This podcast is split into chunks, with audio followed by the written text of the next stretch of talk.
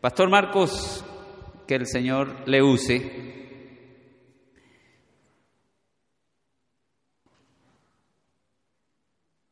para bendecir a la congregación.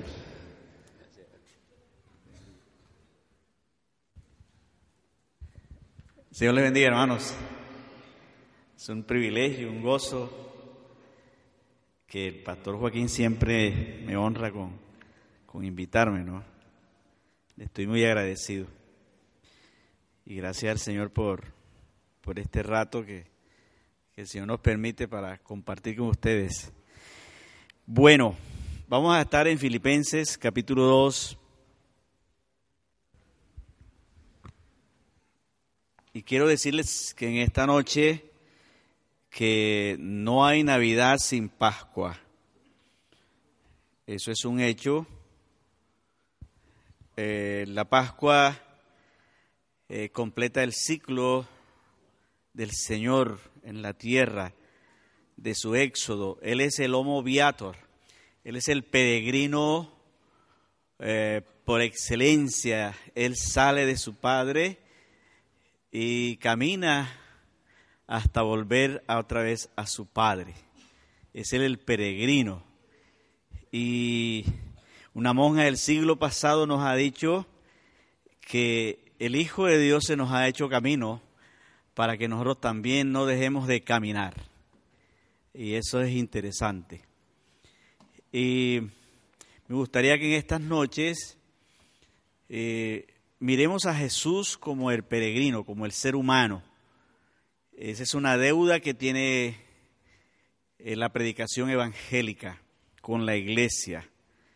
Y es una deuda importante que tiene la predicación cristiana con la iglesia es presentar a Cristo como el ser humano, el como el ciento por ciento hombre que, que es y como ciento por ciento Dios que lo es, como lo definió el, el concilio de Calcedonia en el siglo IV. En el 451 se reunió el concilio para defender la divinidad y la humanidad de Cristo contra las herejías de Arrio y ahí se, se concluyó que en Cristo se daba la unión hipostática.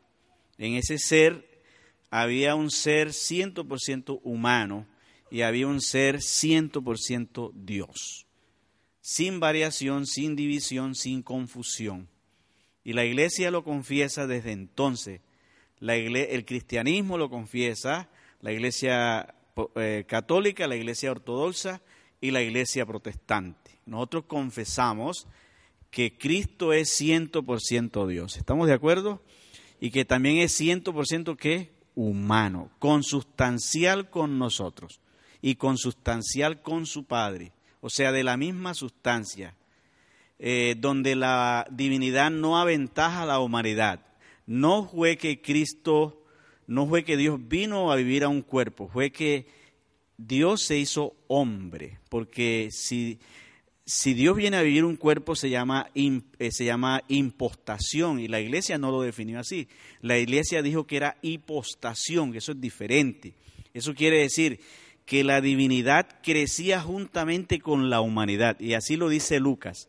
Lucas dice que él crecía en sabiduría y en estatura. A medida que crecía la estatura, crecía la sabiduría. No era que ya él lo sabía todo. Eh, ahí estaba un ser humano que era divino, pero que se había despojado. Entonces, eso es bueno tenerlo en cuenta, ¿no?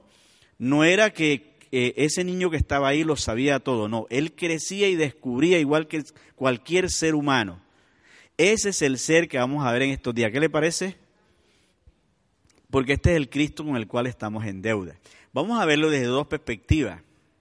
Vamos a verlo desde la argumentación paulina y desde la narrativa, ¿no? De los evangelios. Hoy vamos a hablar un poco acerca de la argumentación de Pablo acerca de la humanización de Jesús. Mañana lo vamos a ver desde la narrativa de los evangelios, que eso es lo que propusimos, ¿no? En estos días. Siempre me ha llamado la atención esto.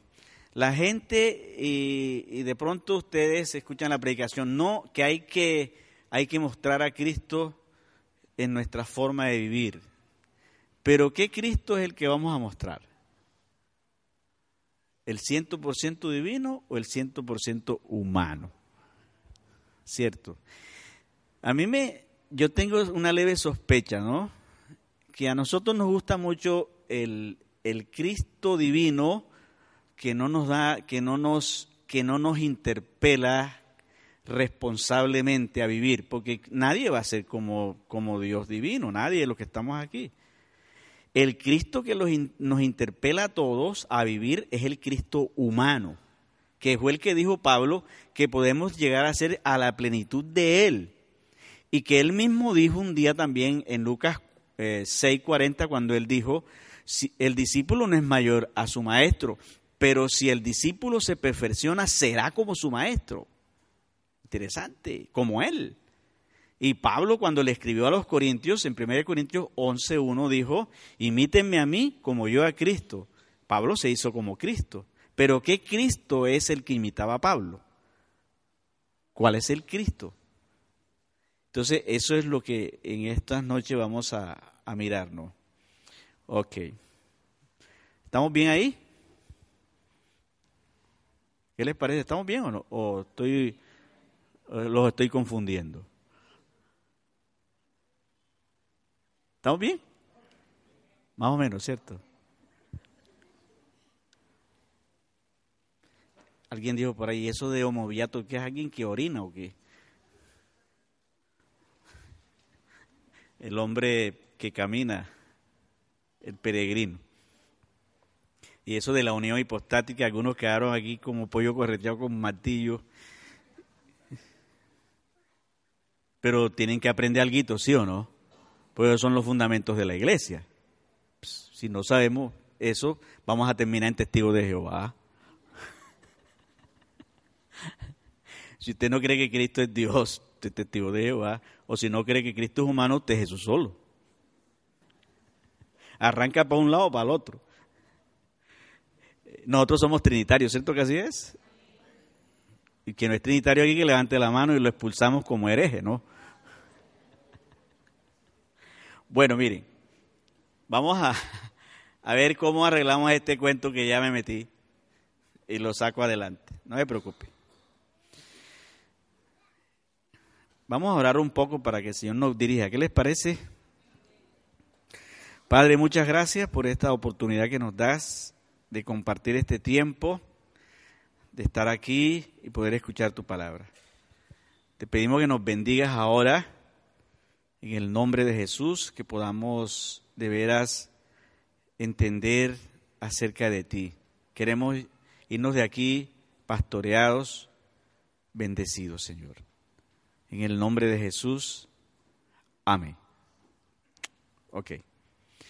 Bueno, el Cristo humano es el que estamos todos cristianos comprometidos a imitar. La plenitud de ser como Cristo, como lo enseña el apóstol Pablo, es posible sí es posible ser como Cristo, ¿no? Él dice que podemos llegar a la estatura de un varón perfecto, a la plenitud del Señor. Eso lo dice en Efesios capítulo 4, versículo 12. Él dice que todo el discipulado en la iglesia debe conducir hacia, hacia allá, a ser como Cristo, ¿no? El discipulado que no conduce hacia allá no es legítimo. ¿Oyeron? Todo discipulado debe llevarnos a ser como Cristo. Y eso lo podemos ver que el apóstol Pablo se hizo como Cristo. Es importante para nuestra exposición tener en cuenta el contexto en que se da la declaración que, vamos, que tenemos acá. Ahí tenemos ya Filipenses, ¿no? Filipenses, Filipenses capítulo 2, versículo 5 a el 11. Para mí, para Marcos Díaz, para mí este es el texto más sublime de la Biblia. ¿Oyeron? Para mí. Y quizás cuando ya yo me muera y por allá los años que vienen, alguien diga, para ese indio esa vaina era verdad. tenía razón. Porque así hay muchos escritores que después que se mueren, entonces dice, este tipo tenía razón, ¿cierto? Entonces, eh, yo creo que en este texto, ya lo tenemos allí, haya pues, parece paisa, yo no sé para qué está se fue ahí. Haya pues oiga lo que es. Aquí viene lo interesante. Ahora, cuando uno coge el texto griego, uno se da cuenta que es un himno, desde el versículo 6 hasta el 11 es un himno, porque uno lo, lo ve y está en forma de poesía. Este es un himno que la iglesia cantaba. Y nosotros vamos a coger el himno, lo vamos a desarrollar en las tres estrofas que tiene. El himno tiene tres estrofas. Primero, la, el despojo, segundo, la humillación y tercero, la exaltación. Vamos a llegar al bosqueo ese, ¿vieron? Esa es, es, una argumentación que utiliza el apóstol Pablo. Eh, así que se organiza el texto en la literatura, ¿no? Haya pues en vosotros este sentir que hubo eh, también en Cristo Jesús. Oiga eso. El cual siendo en forma de Dios, o sea, morfo, no estimó el ser igual a Dios como cosa que aferrarse. Ahí está. Seguimos. Sino que se despojó a sí mismo, tomando forma de siervo, hecho semejante a los hombres. Y estando en la condición de hombre, ¿qué hizo? Se humilló, haciéndose obediente hasta la muerte y muerte de cruz. Oiga eso. Seguimos con el 7, con el... Por lo cual Dios también, ¿qué hizo? Le exaltó hasta dónde? Hasta lo sumo y le dio un nombre que es sobre todo nombre, para que en nombre de Jesús se doble qué? toda rodilla de los que están en los cielos y en la tierra y debajo de la tierra. O sea que si hay ovnis también. Y toda lengua confiese, ¿cierto? Porque ahí dice arriba del cielo, debajo de la tierra, no son de la tierra, son terrícolas. No son terrícolas, ¿cierto? O sea que si hay ovnis o hay otra, otra gente en otra parte, también tienen que doblar la rodilla. Dicen lo que está en la tierra, debajo de la tierra, encima de la tierra. Entonces, y toda lengua confiese que Jesucristo es el Señor, ¿para qué? Para gloria de Dios Padre. Qué belleza, ¿no? Bueno, entonces seguimos con lo que queremos compartir. Tranquilo que yo voy a terminar muy pastoralmente con esto. Eh, ¿en, ¿En qué contexto se da esta esta exposición del apóstol Pablo.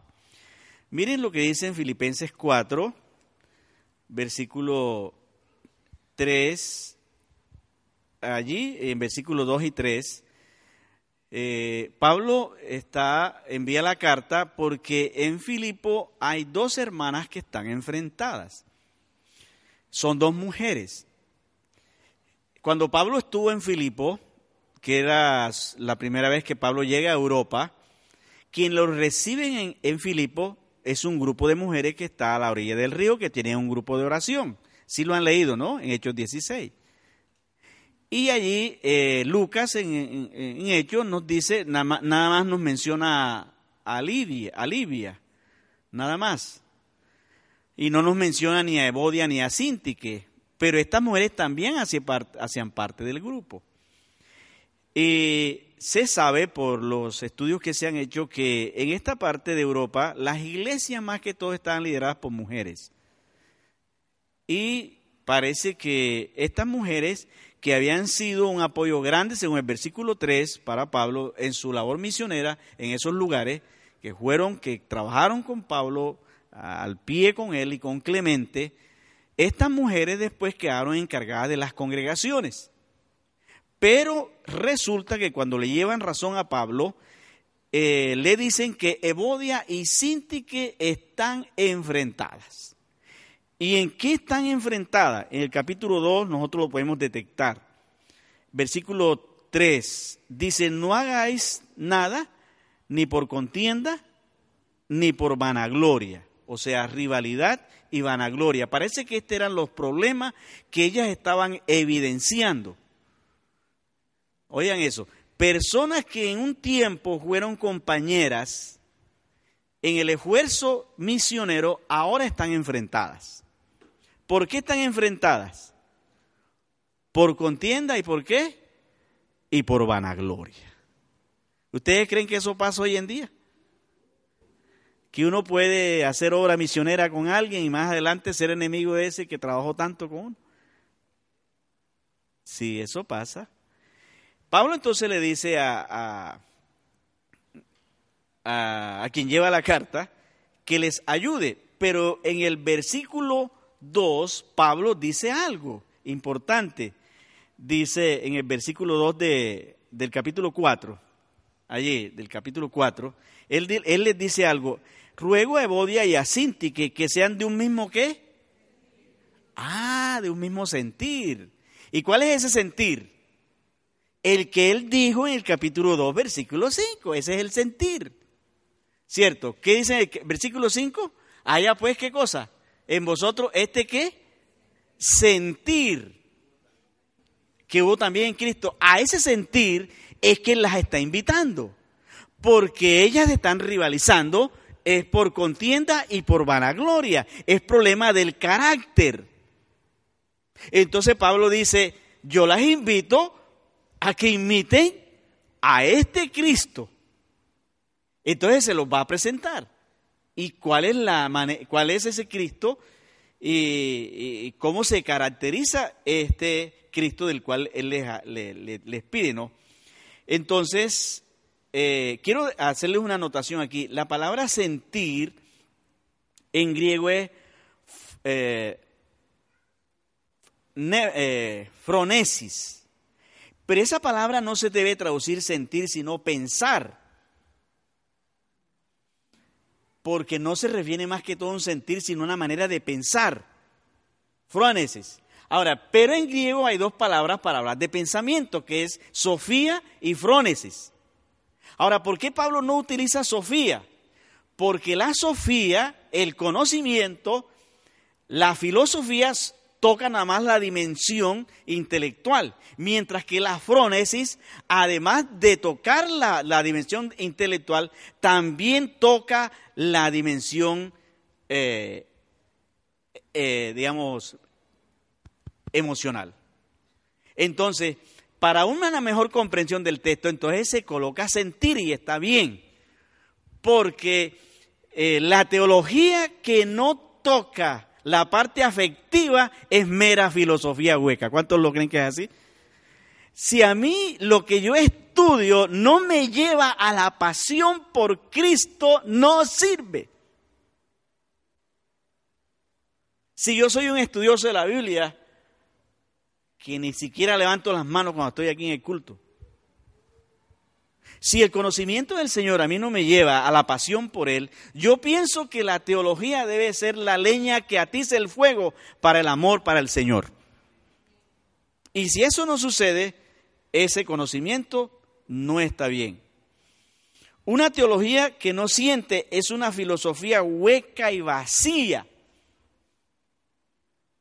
Y a nosotros no nos llevan al seminario para que nos hagamos cementerio, como dice alguno por ahí sino que al contrario, nosotros la pasión por Cristo sea aún más grande. Y Pablo utiliza entonces este, esa clase de pensamiento. En esta propuesta el apóstol Pablo nos dice que Cristo es al que vamos a, que Cristo es el que vamos a imitar. En la encarnación de Cristo es donde mejor podemos ver a Dios en sus dos realidades con su creación. Y aquí hay algo importante que quiero que entendamos. En Cristo, en ese Cristo que está allí, ese es Dios, pero es ser humano, ciento por ciento. Y aquí hay dos dimensiones de Dios. Si es divino, es trascendente. O sea, es el creador, es independiente a su creación. Oye, eso, independiente a su creación. Es su creador, si ese es Dios. Pero si es hombre, es inmanente. O sea, que se pone en contacto con su creación. Es un Dios trascendente, incomprensible, que la mente humana no lo puede entender. Pero a la vez, hecho humano, es comprensible. En Cristo, el Dios que no podíamos ver, ahora lo estamos viendo. El Dios que no podíamos abrazar, ahora lo podemos abrazar. Cristo es Dios. Y está hecho humano. En Cristo podemos abrazar a Dios. Ahora, ¿qué nos enseña eso? Que ahora es imposible amar a Dios sin amar al ser humano. Ahora es imposible, porque ahí está el ser humano también. Si queremos saber cómo es el procedimiento de Dios, veamos a Cristo. Así como procede Cristo, es que procede Dios. Entonces, ahora en Cristo eh, podemos entender la trascendencia y la inmanencia. El Dios trascendente, pero el Dios que está con nosotros. Ese Dios que no se independiza de su creación, sino que se viene a estar con ella para entenderla. En la encarnación ocurre tres hechos importantes que son cruciales para los cristianos, como son el despojo, la humillación y la exaltación.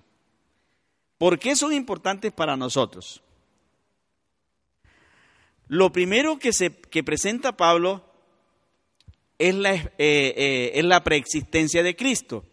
¿Cómo dice el texto? Haya pues en vosotros este sentir que hubo en Cristo Jesús. Y entonces empieza en el versículo 6. El cual siendo en forma de qué? ¿No estimó el ser igual a quién? O sea que Cristo es Dios. ¿Cuántos lo creen que es así? Entonces Pablo está hablando de que Cristo es preexistente. Este es preexistente. Pero miren lo que va a decir ahora. En forma de Dios, el término en griego en forma es morfo. ¿Oyeron? Es morfo. Que a la vez es sinónimo del término ícono. O sea, son sinónimos en griego. Y el término ícono traduce imagen. En Colosenses 1.15, Pablo dice que Cristo es la imagen de Dios. Cristo es la imagen de Dios, del Dios invisible. Este pasaje haya su paralelo en Génesis 1.26. Miren lo que les voy a decir aquí. Este pasaje de Filipenses, para nosotros entenderlo, tenemos que hacerle paralelo con Génesis 15, perdón, con Génesis 1.26, donde Dios hace al hombre a su imagen y semejanza. Allí donde encuentra este pasaje paralelo. Y Pablo, cuando uno, cuando uno ve las referencias en, el texto, en el griego, Pablo está haciendo, toma notas precisamente desde Génesis 1, eh, 26. Dice, este pasaje haya su paralelo con Génesis, donde, donde Adán, quien ya tiene la imagen divina y también está en forma de Dios, oiga eso, en Génesis, quien tiene la imagen de Dios es Adán. Y quien ya es como Dios es Adán. Pero aquí viene lo interesante. Y aquí les voy a leer mi versión, la que tengo aquí. Este es el texto, el texto griego textual. Vamos a leerlo como está aquí, para que lo cojan. Ahí la reina Valera sí se le quedó, se le quedó mucho a, la traducción. Miren lo que dice mi, mi traducción. Considerad entre vosotros, estoy leyendo el versículo 5, lo que hubo también en Jesús el Mesías, el cual existiendo en forma de Dios, no quiso por la usurpación ser igual como Dios. ¿Por qué esta versión no traduce lo que dice el versículo 6 Vea lo que dice el versículo 6 de Filipenses 2. Dice 6, el cual siendo en forma de no estimó, ese, no estimó el ser igual a Dios como cosa que aferrarse, como cosa que aferrarse. La palabra aferrarse en griego es supargón y esa palabra lo que traduce es robo, rapiña, raptar. Es como cuando una persona va en la calle una mujer y alguien pasa en la moto y le arrebata el bolso, que eso es muy común aquí en Cincelejo. Eso es lo que traduce el término. ¿Por qué la Reina Valera no lo traduce así? Sino eh, quizá porque para utilizar cierta suavidad para el texto. Pero esta sí lo traduce, dice, no quiso por la usurpación. O sea, que lo que lo que nos están diciendo es aquí lo siguiente. Adán, quien ya tiene la imagen divina y también está en forma de Dios, opta por el camino de comer para ser como Dios. Y esto le ocasiona la expulsión del huerto. O sea que cuando Adán sale a comer, él sale a comer porque quiere ser como Dios, aunque ya era como Dios. Porque cuando Dios lo hizo, lo hizo a, qué? A su imagen y qué? Y semejanza. ¿Qué está buscando Adán? Disputarle el lugar a Dios. Ahora, ¿quién está detrás de Adán? ¿Quién está detrás de Adán? La serpiente. ¿Qué había hecho ya la serpiente? Vamos a buscarlo en Génesis, capítulo 12, capítulo 14, perdón. En Isaías, ¿qué es? Isaías, yo le estoy dando la cita mal. Isaías, aquí, aquí hay algo interesante. Capítulo 14, versículo 12 de Isaías. Mire lo que dice. ¿Cómo caíste del cielo, oh lucero? Lucero espiritual.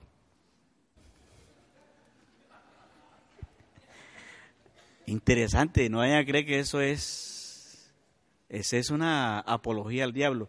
Lucero espiritual, que eres más alto que el hombre. Yo no sé dónde te escondes en este mundo historial. Eran los pactos que hacían esa gente con Satanás. Señor, vaya a creer que eso es gratis. Ahí está Lucero. ¿Oyeron? Así que dejen de estar cantando eso.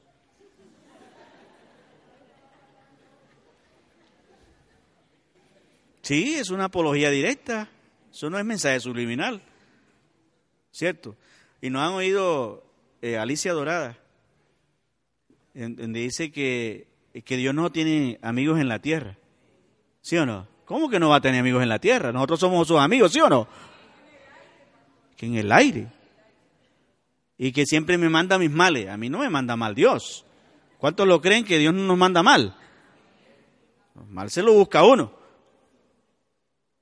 Dios no le manda mal a nadie. Fíjense lo que hacen los vallenatos, ¿te dan cuenta? Tengan mucho cuidado. Bueno, seguimos acá. Dice, ¿cómo caíste del cielo, hijo de la mañana? Van a decir cómo cayó. Cortado fuiste por tierra, tú que debilitabas las naciones. Vaya, vaya. Mire lo que, lo que hizo este Señor. Tú que decías en tu corazón, ¿subiré a dónde? Uno, en lo alto. Dos, junto a las estrellas de Dios. Tres, ¿levantaré qué? Cuatro y en el monte del testimonio me qué? ¡Wow! Y a los lados del norte, mire lo que sigue diciendo. Sobre las alturas de las nubes subiré y seré qué?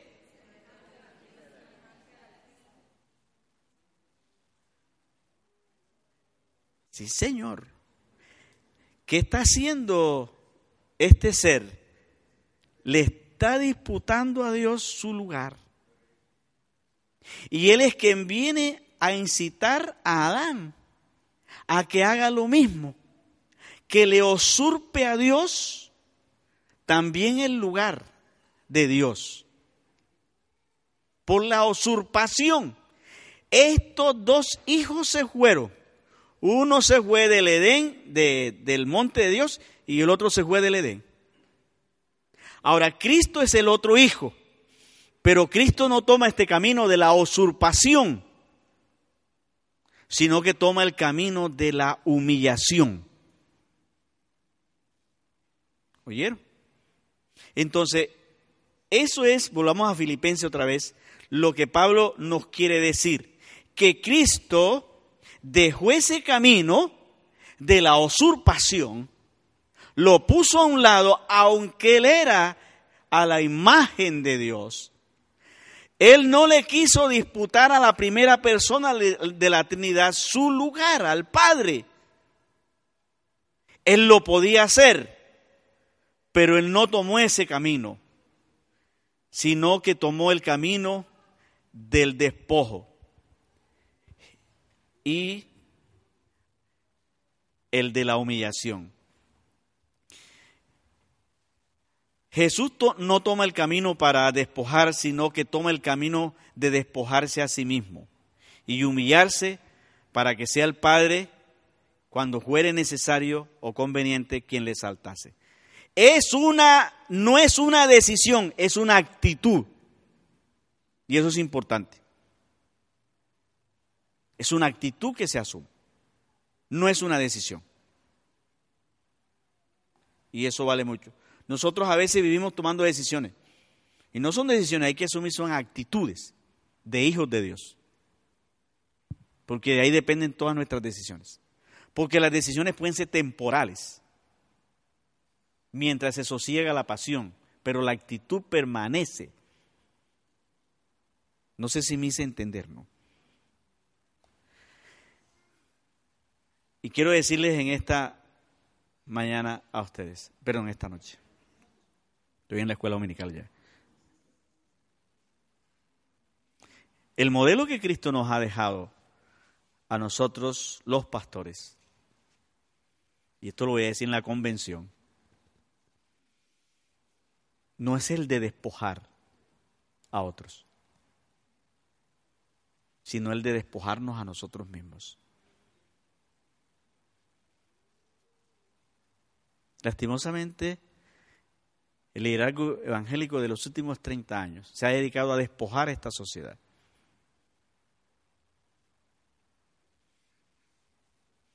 Vaya a pedir a algún pastor de eso, para ver. Ni agua regalen en una iglesia de esa. Hasta las copias las venden. Y los seminarios donde van eh, cuestan tanto de dinero. Son unas empresas. Porque ellos no se despojan, ellos despojan. En el templo despojaban a la viuda, los, religiosos de ese tiempo. Nosotros no estamos para despojar a otro, estamos para despojarnos. Y duele cuando Dios nos despoja de lo que amamos también. Ese es el modelo Siempre que el pastorado, el liderazgo pierda su norte, debe mirar a Cristo. Aquí el modelo no es ningún telepredicador. Aquí el modelo es Cristo. ¿Estamos de acuerdo? Es el Señor. Y ahí marcamos tarjeta a todos. Cristo no recurrió a la rapiña como Adán y como lucero. Cristo se despojó a sí mismo.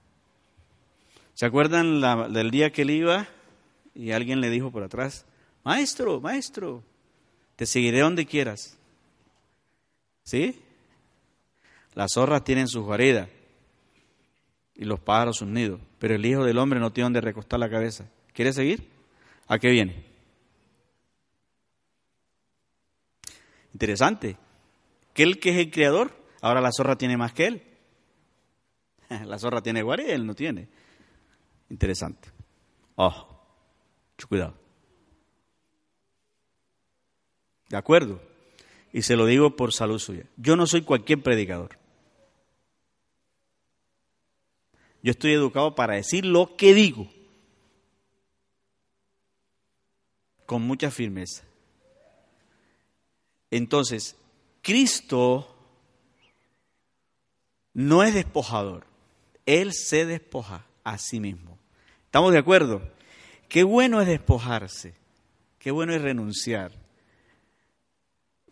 Y hoy tenemos un gran ejemplo con el pastor Juan González. ¿Cuántos conocieron a Juan González?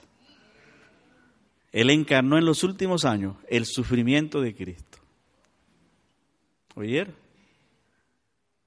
Y Juan, como algunos le decíamos, y algunos hasta atrevidamente le decían Juancho, todos sabíamos que era un apóstol, pero Juan nunca buscó los títulos. Lo que, el título que más le gustó fue, era que le llamaran hermano Juan, o Juan, o Juancho. ¿Cierto?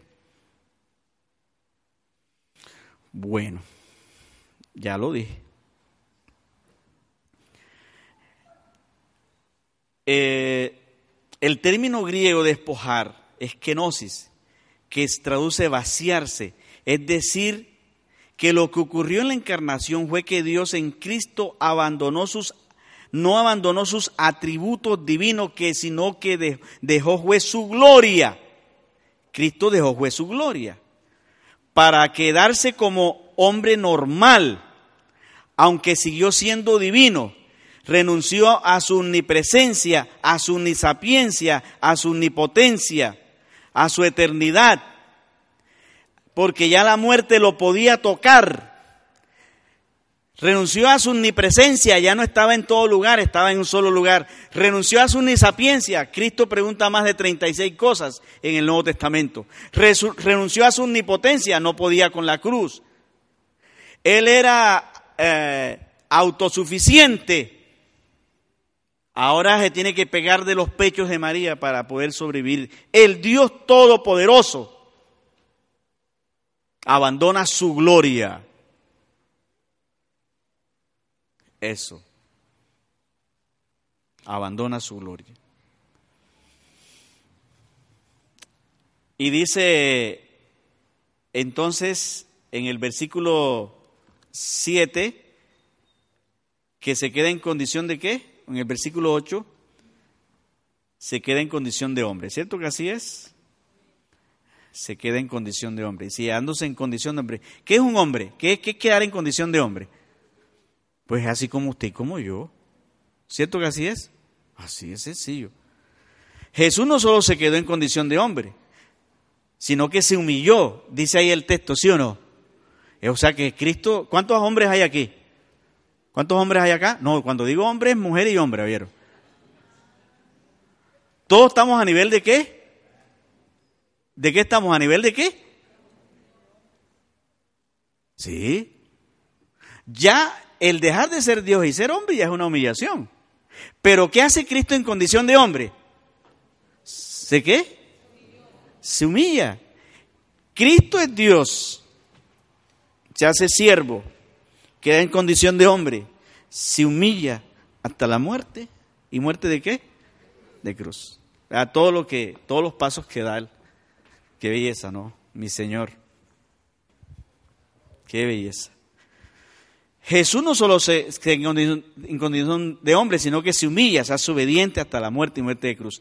El hacerse hombre ya es una humillación para Dios, pero Cristo desciende aún más. Esta humillación de Dios en Cristo la podemos observar en los siguientes hechos de la vida de Cristo. Aprendió obediencia. Oiga eso. Cuando Cristo estaba en su pleroma, ¿quién lo mandaba? Nadie. ¿Por qué? Porque ese es Dios. ¿A quién le obedece a Dios? A nadie. Ahora, ¿qué dice Hebreos? Hebreos 5.8. Miren lo que aprendió. A Cristo le tocó aprender obediencia, porque él no la sabía. ¿A quién le había, obedecido a él antes? A nadie. Dice, y aunque era hijo por lo que padeció, aprendió la obediencia. Ahora, ¿de quién aprendió la obediencia? De María, de José, cuando estaba todavía niño. ¿Se acuerdan que mañana voy a hablar de eso, de la difícil adolescencia de Jesús? ¿Cómo dio la lata a Jesús con sus padres? ¡Qué barbaridad! ¿Cómo hizo doler a sus padres? ¿Y qué adolescente no le mete problemas a sus papás? Mañana lo vamos a ver. Mire, mire aquí, eh, en, Lucas capítulo 2, versículo 51. Eh, mañana lo vamos a ver cuando él está hablando con los, y los papás lo van a buscar y dicen, ay, ¿ustedes por qué me buscan? Ahí está. Ahí está. Eso le pasa a todo adolescente, ¿cierto? Que no quiere que lo vayan a buscar. Vaya a buscar un adolescente cuando está con los amigos, que llegue el papá a buscarlo. ¿Y tú qué haces aquí? Ah, sí, sos Jesús. Eh, qué oso. Ahora, ¿y, qué dijo? No, que en los negocios de mi padre me es necesario estar, que todo adolescente cree que ya está, puede hacerse cargo. ¿Sí o no? Ahora, ¿y José qué es? Ahí está José con la mamá. Bueno, uno se da cuenta que en el texto, ¿quién manda? No, porque José no dice ni una palabrita. Ahí se da uno cuenta quién manda. Mañana vamos a ver todo eso. Y llega allá y entonces, mi hijo, mira que te, nos tienes angustiados. Tú sabes que se le pierde un pelo a usted por tres días. ¿Usted llama a quién? A todo el mundo llama usted. A la policía, a la defensa civil, a los bomberos, a la fiscalía. Va a los, a los anfiteatros, al hospital, a la clínica. En tres días. En los tres días se lo encuentra. Y él fresco hablando. Mi hijo, mira. Y si ustedes, ¿para qué me buscan? ¿Eso qué? Y usted dice, no es que en los negocios de mi padre me es necesario estar. Y entonces, ¿quién es el papá del José o quién? Oye, ¿cómo va a menospreciar papá, cierto? Y José ahí, me dije, ¿este pelado qué?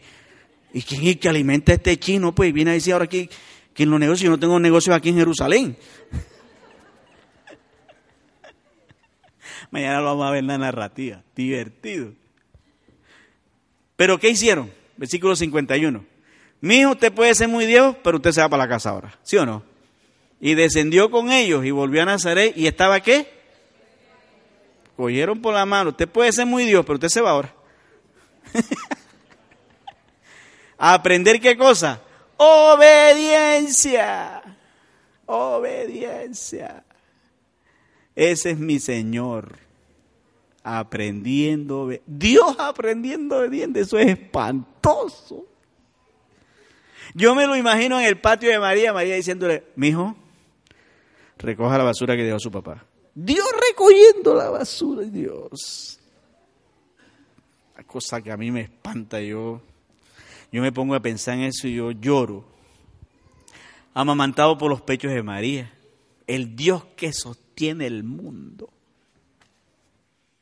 Esperando que María le dé la teta. Nah.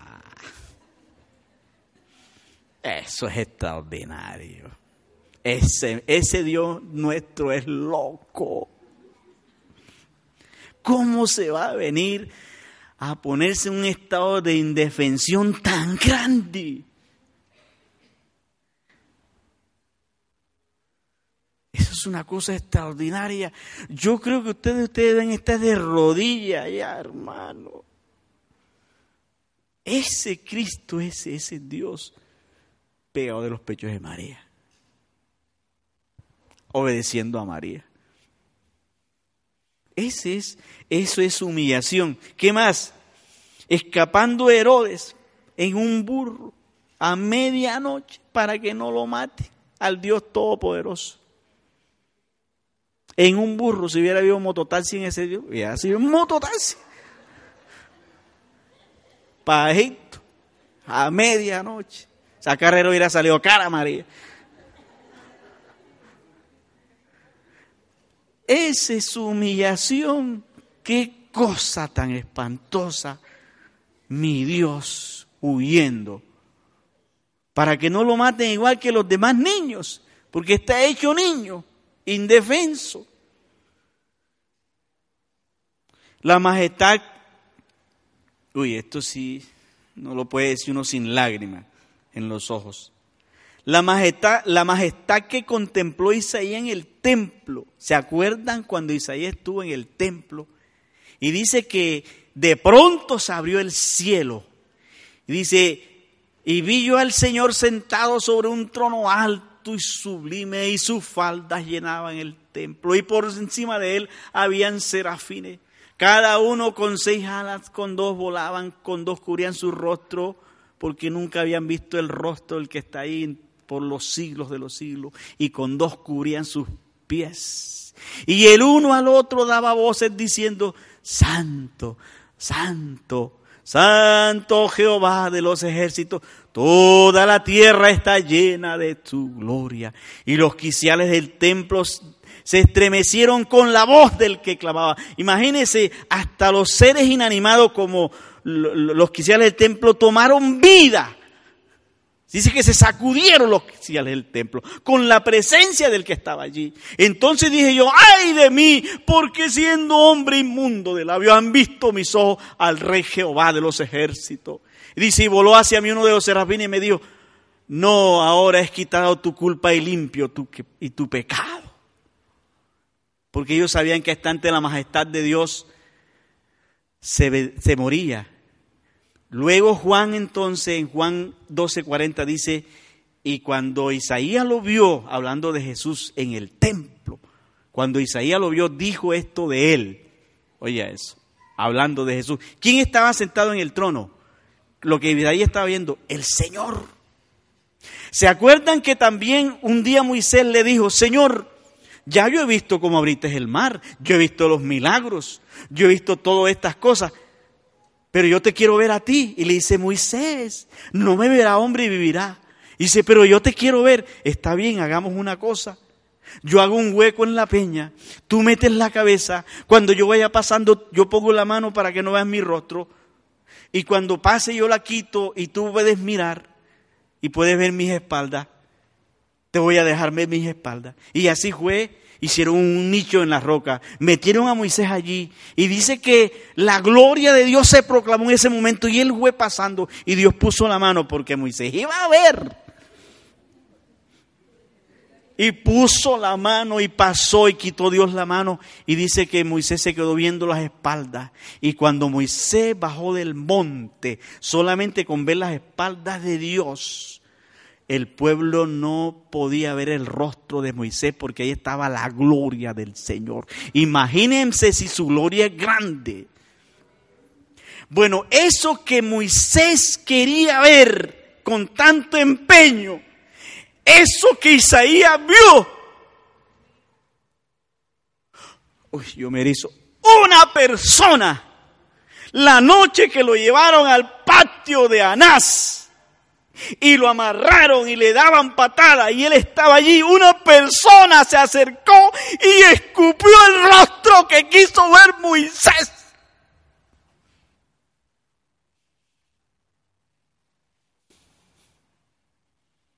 Alguien se acercó y lo menospreció y lo escupió. Ese rostro, lo que vio Isaías pero ahora está anonadado, está hecho ser humano, está sin su gloria.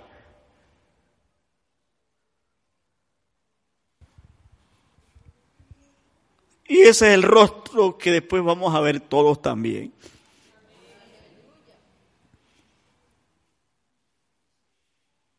Mi Señor se humanó y dice que, puede leer en Lucas, dice que se acercaron con una caña y le dieron en la cabeza, lo patearon. Isaías, en Isaías 52, quiero que lo pongan ahí, versículo 13 al 15, dijo cómo iba a quedar después de esa noche. Mire cómo iba a quedar Isaías 52, versículo 13 al 15. Ese es. He aquí mi siervo será prosperado, será engrandecido y exaltado, será puesto muy en alto. Como se asombraron de ti muchos, de tal manera que fue desfigurado de los hombres su parecer y su hermosura más que la de los hijos de los hombres. Dice que lo iban a desfigurar esa noche. ¿Cómo se asombrarán de ti muchos de tal manera? Fue desfigurado de los hombres su parecer y su hermosura más que de los hijos de los hombres. Sí, Señor. Ustedes pueden leer en, en, en Lucas, o en Marcos, perdón, Marcos 14, 65, está, está hablando de, de precisamente de eso, ¿no? Dice, algunos comenzaron a escupirle, ay, ay, ay, y a cubrirle el rostro y a darle puñetazos y a decirle profetiza, y los alguaciles le daban de bofetada. Imagínense, escupiendo a la majestad, pateando a la majestad. Es una cosa increíble, increíble pero él estaba hecho hombre. En, Lucas 15, 20 dice que rifaron su ropa. ¿Qué quiere decir eso? que mi Señor fue desnudo a la cruz. ¿Oyeron? Ese trapito que ustedes le ven ahí al Cristo crucificado, eso se lo pusieron en la media, pero el Señor estuvo con los genitales afuera en la cruz. Porque en ese tiempo en que crucifican a Jesús, hay una ley para los indignos, deben morir desnudos y no pueden morir con los pies en la tierra. Por eso deben morir ahorcados o crucificados, porque una persona indigna no puede contaminar la tierra con su muerte. Deben morir con los pies levantados. Y mi Señor fue crucificado como indigno. Fue crucificado como indigno para Roma y para Israel fue crucificado como el maldito de la cruz. Para los judíos, él era el maldito de la cruz, de Deuteronomio 21, 20 y 21, 21 eh, y 22. Él era el maldito.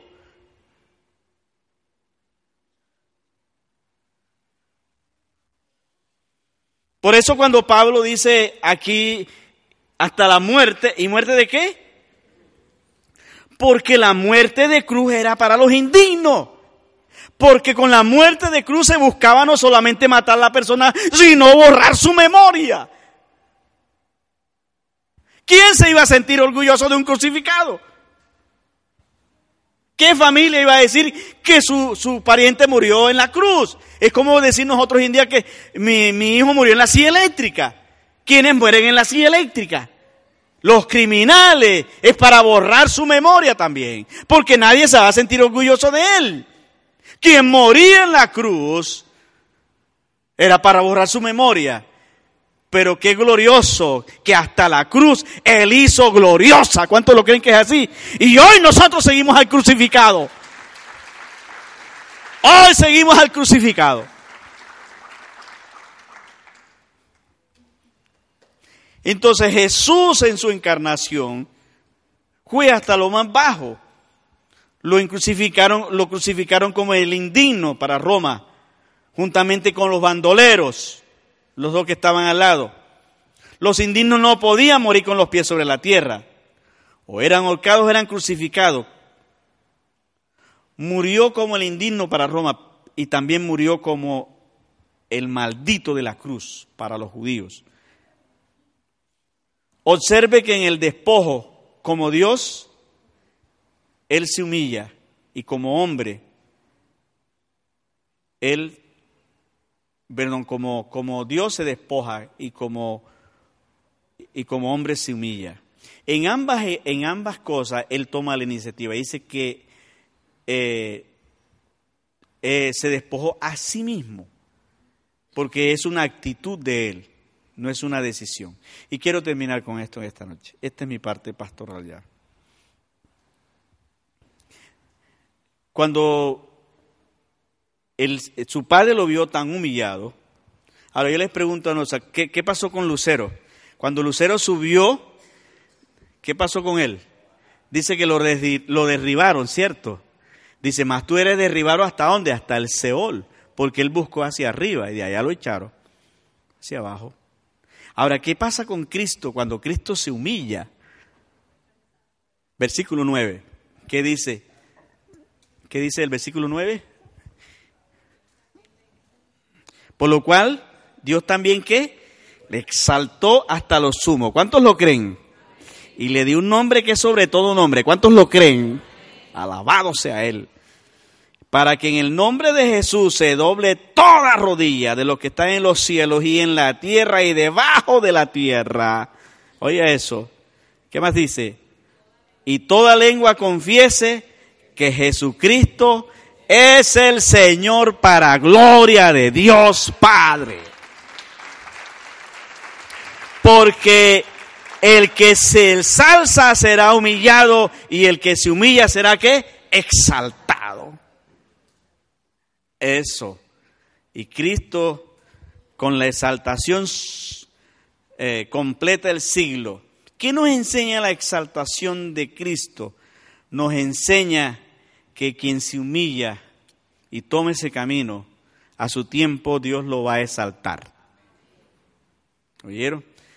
Yo le doy gracias a Dios eh, y, lo voy a decir con libertad acá. El pastor Joaquín sabe algunas situaciones que vivimos eh, después que yo me fui de la iglesia.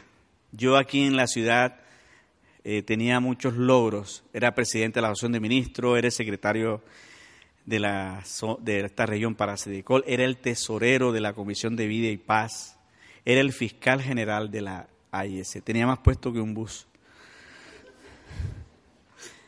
Y yo era un personaje acá. A mí me invitaban de muchas partes y yo tenía que hacer la agenda. Cuando yo tomo la decisión de irme para, para Medellín, llegué allá a ser un don nadie. Demoré años sin que nadie me hiciera una llamada para invitarme. Incluso eh, algunos consiervos en la IEC quisieron borrarme borrar mi memoria de la organización para que yo no, no volviera a mi ministerio. Me cerraron las puertas los presidentes zonales, nadie me llamaba, y hablaron mal de mí, y me indispusieron diciendo que yo era un hereje, que yo decía cosas que no iban con la misión. Todo eso dijeron, Juaco sabe esas cosas. Y yo callé se me murió mi hija. Viví eso con siervos míos, pastores que me indispusieron para, para que no me invitaran más a predicarle a los pastores. Eso lo hicieron. Personas que se encargaron de, de indisponerme en todas partes. Hasta el presidente llegó a sospechar. Y yo dejé. Esperé a Dios en silencio. Mi único amigo que me quedó fue Juaco. Increíble, ¿no? Y esperé y dejé que Dios me levantara. Y saben una cosa, Dios me ha levantado tanto que de, de los últimos tres años Estoy yendo a toda la zona para que los pastores me, me vuelvan a escuchar. El año pasado y este año toda la agenda. Y en la convención que viene yo soy el predicador. En la convención de pastores. ¿Se imagina ustedes Que ese privilegio nada más se lo dan a los gringos cuando vienen de afuera, a la convención. Y este año el invitado a la convención soy yo. Ese es un premio Nobel para cualquier pastor, de un premio, un Oscar para cualquier predicador de la IEC llegar a la convención. Si usted ha predicado en todas partes y no ha predicado en la convención, le falta bastante.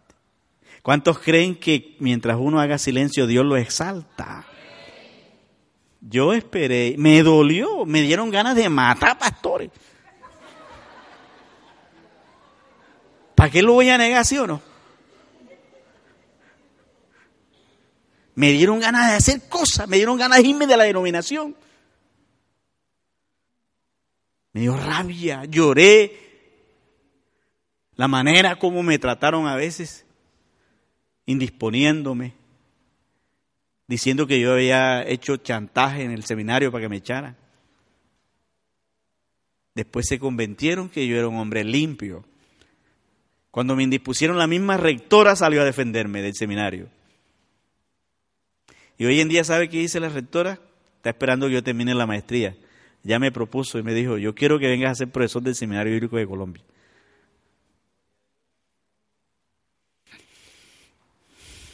¿Ustedes creen que vale la pena esperar? Sí. Si me hubiera amargado, si me hubiera resentido, no estuviera aquí. ¿Cierto que así es? Lo cuento porque soy libre de esas cosas. El camino de la humillación, Dios se mueve. ¿Qué aprendemos? Cuando alguien se humilla, el cielo reacciona. ¿Cuántos lo creen que es así? El cielo no se queda quieto cuando alguien se humilla. Tercero, debemos esperar para que sea Dios quien nos exalte. ¿Estamos de acuerdo? No lo hagamos nosotros. La exaltación cierra el ciclo de Jesús como el homo viator, que es como el caminante, el peregrino que sale del Padre, pero vuelve al Padre, como dice Juan capítulo 12 versículo capítulo 13 versículo 3. Dice que del Padre vine y al Padre voy. Se cumple el ciclo. Y aquí quiero terminar. Y quiero hablar con todos los que están aquí. Este pasaje fue el último con el que el Señor me habló cuando mi hija murió y yo la vi cómo se perdió allí en su cama. Y solo quedó allí parte de ella. Y con este texto Dios me consoló. Y quiero que lo colocamos allí, 1 Corintios 15, 43. Aquí está para todos ustedes. Y les voy a decir una cosa, cualquier enfermedad puede ser la fecha de vencimiento de nosotros aquí en la tierra. Yo no le tengo miedo a ninguna enfermedad, ni le tengo miedo a la muerte. Porque ella puede ser, cualquier, puede ser la fecha de vencimiento de cualquiera de nosotros. Pero ellos no tienen la última palabra. Y este texto es el que me ayudó. Y quiero decirle que una enfermedad nos puede aquí humillar. Lo voy a leer como está acá en mi versión para que tenga más sentido con lo que estoy diciendo. Dice Pablo, dice, se siembra en humillación y resucitará en gloria. ¿Me están oyendo? Cuando yo enterré a mi hija en esa condición, me dolió mucho. Y después me habló Dios en este pasaje y me dijo, no te preocupes. Que esos que enterramos en humillación van a resucitar en gloria.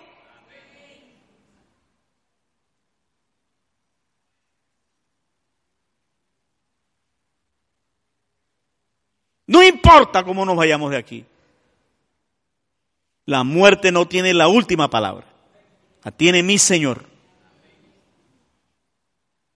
Y mire lo que dice el texto. Y se siembra en debilidad y resucitará en poder.